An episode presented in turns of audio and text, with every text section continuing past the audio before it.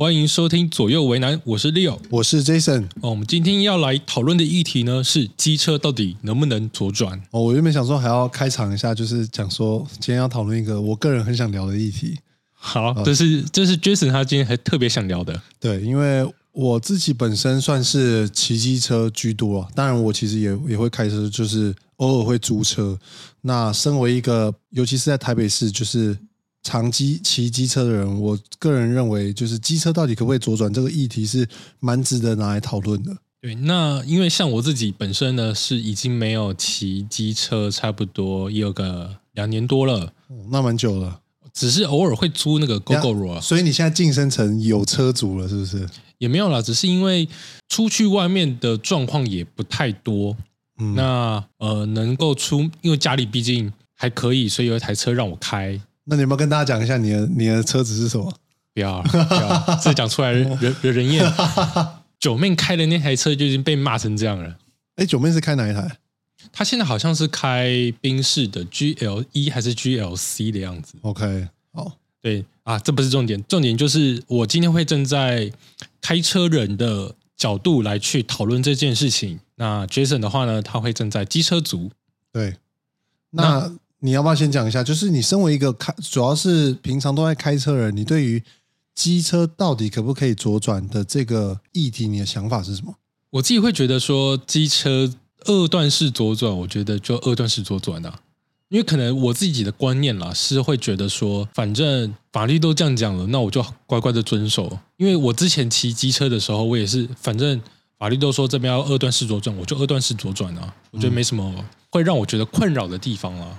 那应该是反过来问，所以照现行这样子的啊、嗯交通方式运行，对于就是机车目前都要带转的情况底下，你身为一个开车人，你感觉是算是舒服的吗？因为你觉得它不会干扰到你吗？如果说单纯就二段式左转这件事情来说的话，的确是在一些比较大型的路口，我会觉得这样开车比较舒服了。嗯，OK，但那个大家记住哦，尤其是那个有一个那个网红的 Chip 嘛，你知道他一直很推崇那个机车路权，大家记住了。那我自己身为一个骑车人，我的想法是，大家都觉得说，尤其开车人，就是像 Leo 会觉得说，对于开车人来说，就是机车带转比较安全。可是我身为一个骑车人，对我来说，带转不一定是安全的。怎么说？就是我很常会遇到一个情况是，我今天要骑去待转区，那因为待转区旁边基本上都是斑马线，所以会有行人就是在过马路，然后甚至是偶尔时不时还跟人来一台 U bike。那你也知道，因为骑自行车他们一定是就是会在行人外面，所以很长的一个情况是我要带转，然后因为我车头要左转的时候，我屁股就很容易差点要 K 到，不管是路人或者是自行车，所以对我来说，我必须还要额外再去注意。嗯，行人或者是机车的这个状况，所以我不会觉得特别安全。然后再来是另外一个情况，如果遇到比较拥塞，比如说下班时段，机车很多，有很多时候它那个待转区小到不行，然后停满了车子，然后你变成是后旁边又是斑马线，你没有办法瞧一个马上很好的角度可以直接带转，就会变成是全部机车都卡在那边，然后后面又有机车一直来，所以我就觉得骑起来就是很不安心。所以对我个人来说，我觉得。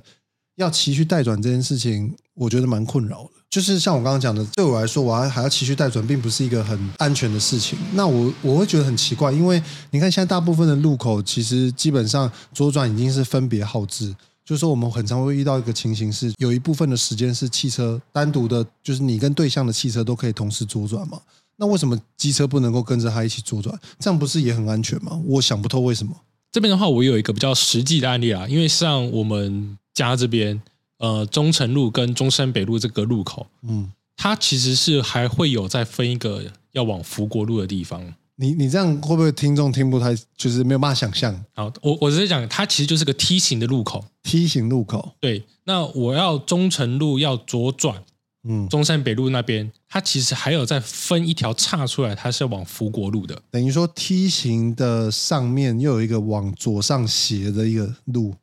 对我到时候会放一张图在 YouTube 影片里面，大家如果听不懂我在讲什么话，可以去那边看一下，或者是哎，我们在我们的粉砖上面也会贴一下这张图。那因为我们那边的路线它是有四线道，那最右边的那个车道它是右转车道，所以它总共是有三条车道是可以左转的。那如果说我这三条车道最外面那条车道它是要往中山北路的，中间那条车道它是要往福国路的。呃，就是说，等于说最右边那条路是要往梯形的，就是左转，直接左转嘛。对然后如果中间那个要要再往斜上的那条路，就会遇到问题。对，如果说汽车已经都乱成这样了，再加上一个机车进来，它是不是会造成交通更乱？可是逻辑上就会变成说，你本身汽车就没有办法解决这个问题了，那你为什么会觉得说，根本来说，你就是把机车觉得是一个有问题的族群，所以你先把它隔开来，就我听起来就会变成这样子啊。就像你刚刚讲，汽车都已经有问题了，那为什么你还要再加一个变量进来，去让这个问题更复杂？嗯哼，那我觉得听起来就是变成说，感觉其实实际上道路规划可能会是一个主要的问题，然后包含了耗资。但我觉得你还是没有回答到我的问题，就是说，当然你刚刚提的那个情境可能会遇到这种情况，可是如果是今天是很一般的十字路口，然后两边的对向车道就是都可以左转，那这样为什么我不能够跟着汽车一起同时左转？因为其实像我们开车，尤其是公车或者是一些砂石车，我们是会有比较多死角的。嗯那如果说你的机车也跟着我们转，如果我说没注意到的话，那是不是很容易就发生车祸？你看我们现在新闻一堆什么被砂石车撞的新闻，车祸这么多了。那如果说我们现在又开放了这样子的呃机车可以直接左转的路权进来的话，那是不是会让这样子的车祸的事件率上升更多？那可是本质上，如果你说有死角的话，那今天如果不是机车是汽车，那是不是就是会发生车祸？就一样问题是存在。那当然你说因为机车是肉包铁，所以如果发生车祸，一定是可能会受伤比较严重，这是没错。可是本质上面它还是会发生车祸几率，我觉得就是是一样的、啊，不会说今天是因为机车就比较容易发生危险。我我我的我的想法是这样子啊，可是这边的话，你就要去得想说，为什么我们会去这样想说，机车一进来，车祸率就会上升？因为我们的台湾人民，不管是机车、汽车、脚踏车、一般的路人，我们的用路素质都很差。这点我的这这点我倒是蛮同意的。那就是包括我自己都，我都觉得说，我很常会想要开一点快车嘛，我也也想要超车。我用路素质其实也没有那么好。身为台湾人，你在路上开车，你都会觉得大家都会有一种好像大家都三宝一样的感觉。我觉得用讲到用路人素质，就可以提到说，讲简单一点，就是骑机车的人到底是怎么看待自己。比如说，你常常在骑车的时候，你很喜欢钻车缝，比如说两条车道里面，然后都是都是有车子，可是你很喜欢钻车子中间的那个缝，那这样是不是就会比较容易发生危险？因为你等于是你没有行驶在车道上面，你等于是行驶在车道的缝缝里面。对吧？那这样的你本身就是在一个危险的骑乘的状况底下，当然就比较会容易发生危险。所以我也同意用路人素质这个问题，确实是一个需要被解决的状态。那我会觉得说，就会变成是呃，你把这个东西考量进来，然后就会说变相是因为这样子情况而禁止机车不能够左转。我觉得这个还是会是一种就是不平等歧视，对啊，我的想法会是这样。但站在我的角度来想，我并不觉得这是一种歧视，我会觉得这个只是在保护你们的安全。因为刚刚就有提了嘛，大家的用路素质都不高，那我们只能够在确保你的安全情况底下去做出这样子的选择。听起来就超怪的，我完全没办法接受。因为你刚刚自己都有讲嘛，我们台湾人很多人骑机车就是爱钻来钻去。我不管我是这种直线道的时候，我还是遇到很多摩托车，他们就是喜欢钻来钻去，我都很怕我会刮到他们，或者他们刮到我的车。OK，那么在这样的前提底下，是不是得去确保双方在一些交通用路上可以比较安全的行驶？但我也同意你说的，就是我会觉得有一些路口它是可以直接左转的，现在有一些路口它也有放行，那也的确是没有发生问题的。嗯哼。所以我觉得这是应该是一步一步来，它不是说我一次就全部都给你。你你的想法是说，就是可以慢慢的大家一起调整，但你也没有完全就觉得说就是不行嘛，对吧？因为的确还是有一些特殊的路口，它不能够直接的左转是比较好的。就像我们刚刚提到，我们刚刚那个例子，嗯，如果说它真的就这样开放下去的话，是不是就真的会容易造成事故率的发生？嗯，那如果说事故率的发生真的提高的话，那是不是我们可以把它改回来？那会不会有一个状况是都已经改了，可是事故率上升了，那些机车族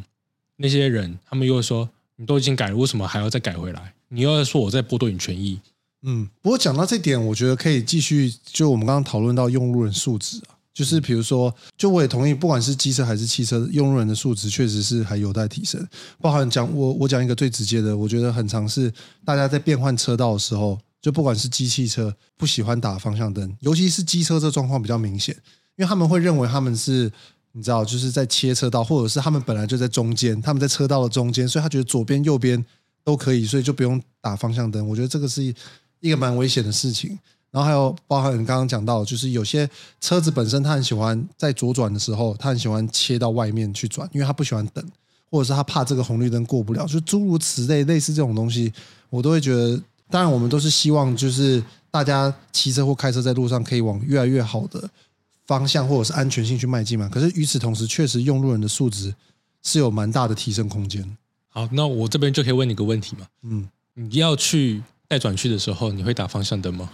我自己是会啊，因为我我会觉得对我来说，我有点像是要右转，但是我其实又不是要右转，所以我会想要警示后面的车子说，我现在是因为我我去要带转，我是不是一定得减速嘛？嗯，那我同时又要慢慢靠右，所以我做这个动作是同时警示我后面车子说我即将靠右慢慢往前，同时我也警示不管是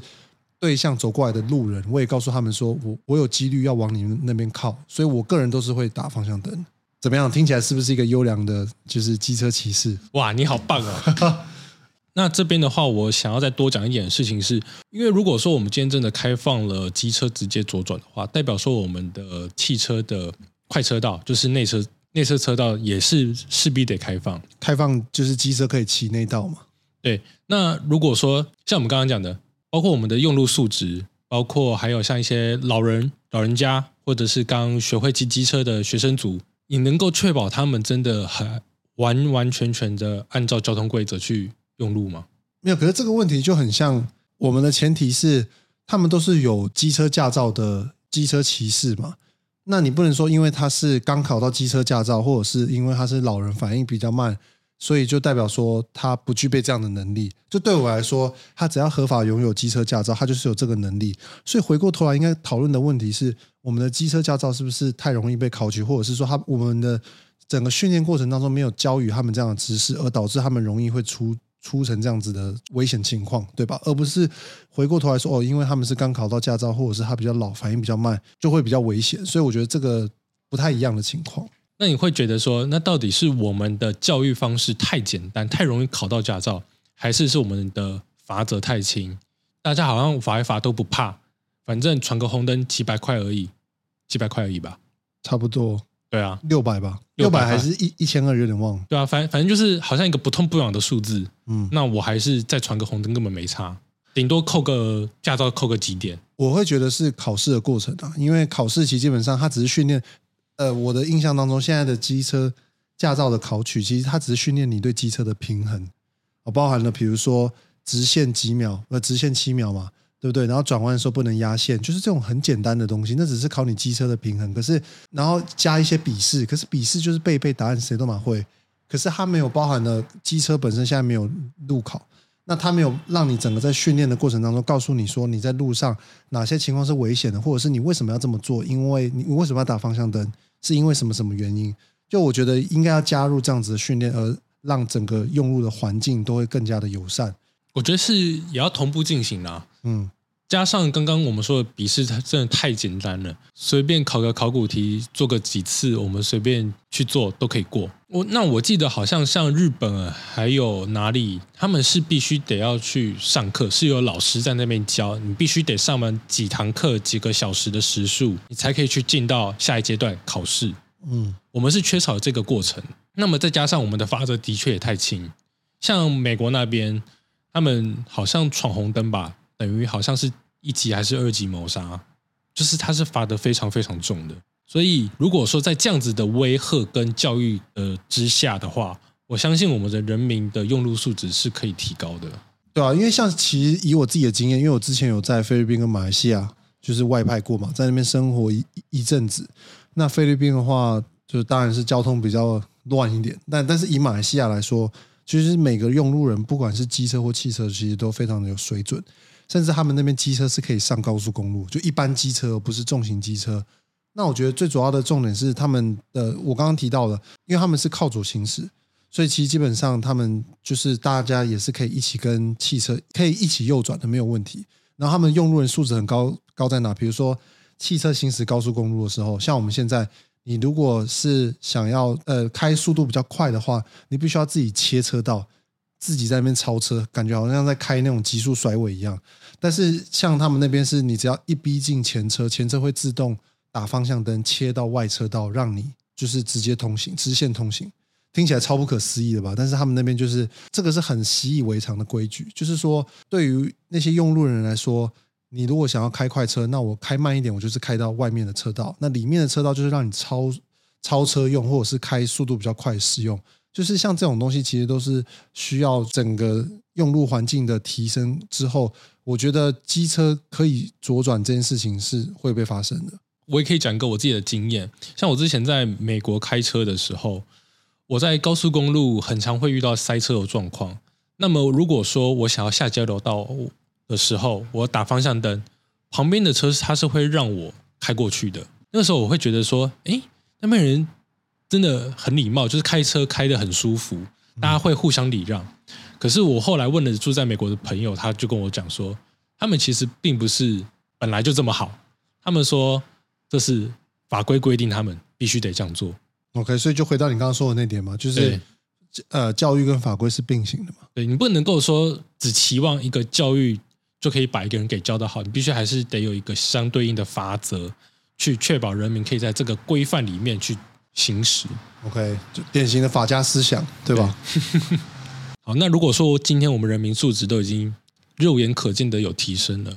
关于城市规划、道路规划，你自己有没有什么想法？怎么去做？可以让我们的用路环境可以更好。没有，我我觉得我还是针对就是机车可不可以左转这件事情来讨论。就是我们刚刚提到用路人的素质提升的情况底下，还是有很多必须要改进的。就是不是说用路人提升，就我也同意你讲的，现在的环境当中还是有很多危险的因子需要被改善。第一个最明显就是路线规划。就以台北市的道路来说，很常遇到一个情况是。比如说，我以可能复兴南路来讲好了，OK，可能大家不知道那什么路，但基本上它就是一个就是很大条路，然后都是直行的。但最大的问题是在它的左转道跟直行道是一起的，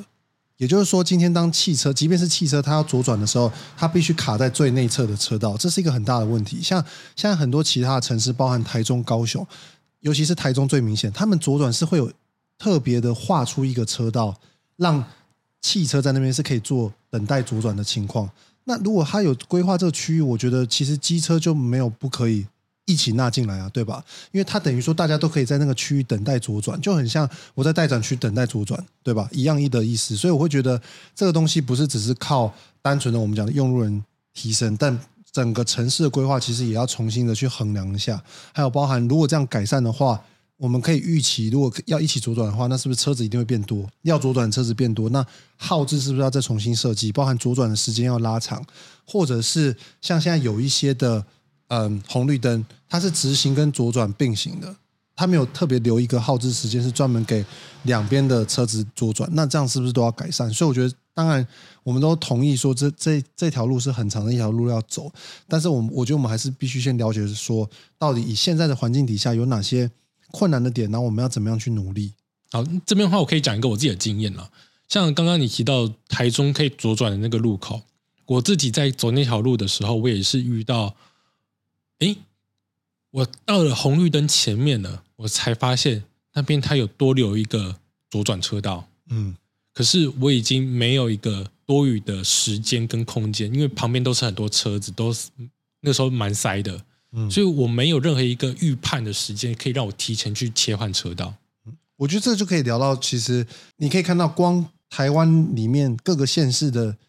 城市交通规划都不一样了。那这样会导致，就是你用路人其实思维会混乱嘛？比如说，我们住在不同城市人，我我我还要理解说，我今天到台中其实是有这样子的一个方式，对不对？那我到台北竟然是没有一个这样的路口，就是这些东西都，我觉得是整体要一起做改善的会比较好。我觉得啦，最好不要是每个城市都在做自己的特殊的道路设置。嗯，可能大家好好的坐下来讨论一下，怎么做可以让大家用路的环境跟意识都可以变得更好。对。那么对于我来说，机车左转这件事情，其实像我们刚刚讲的，还还有一条很蛮长的路要走，但是我是觉得它是可以慢慢的渐进式的往前的。针对现在其实蛮多台北市路口，它已经可以直接左转了。可是，一些大型的路口，交通流量比较高的路口，可能我觉得再观察一下，或者是试行一小段时间，看看它的成效到底如何。因为毕竟我们还是得真的让它试试看嘛，看看它的成效到底是好还是不好，我们再决定要不要让它真的可以左转。我自己骑下来的感觉是，就是像刚刚六有提到，有些路口就以台北市而言呢。呃，其实有一些路口现在是开放，就是做这样子的尝试。那我自己包含了，因为可能一开始不知道嘛，还是会带转，然后到后来知道，哎，这路口可以，然后我就直接左转。我自己骑下来是感觉是还 OK。我觉得大家也都是在互相的在往好的地方迈进，所以我觉得基本上大家都一起往好的方向去发展，对啊。总之，不管是机车左转呢，还是其他的一些用路的一些环境，我觉得都还是有提升的空间。那我们也希望。我们大家都可以把我们自己的一些最主要的用路意识可以提升，先把它给提升上来，这样我们才有那个扣打可以去跟不管是政府单位或者是跟其他的用路人都有那个条件可以去谈，我们怎么样去让我们用路环境变更好。对，我觉得这就是一个大家互相学习的过程，不管是骑机车或者是开车的人，呃，算是一部分的梦想嘛，就是希望机车可以直接左转。那我自己也在体验说，这样子的改变到底是安全不安全。那我觉得，相信对于开车人也是，就是一开始会是一个比较害怕的心态。可是同时间，你们也在感受说，哎，原来跟着机车一起左转，或许可能没有那么危险，或是又或许是其实是更危险。我觉得大家都在做一个新的努力的尝试，其实不错的，对吧？好，那我们一起为我们的台湾的用路环境加油，加油！好，那我们今天节目就到这边喽，我们下次再见喽，拜拜，拜拜。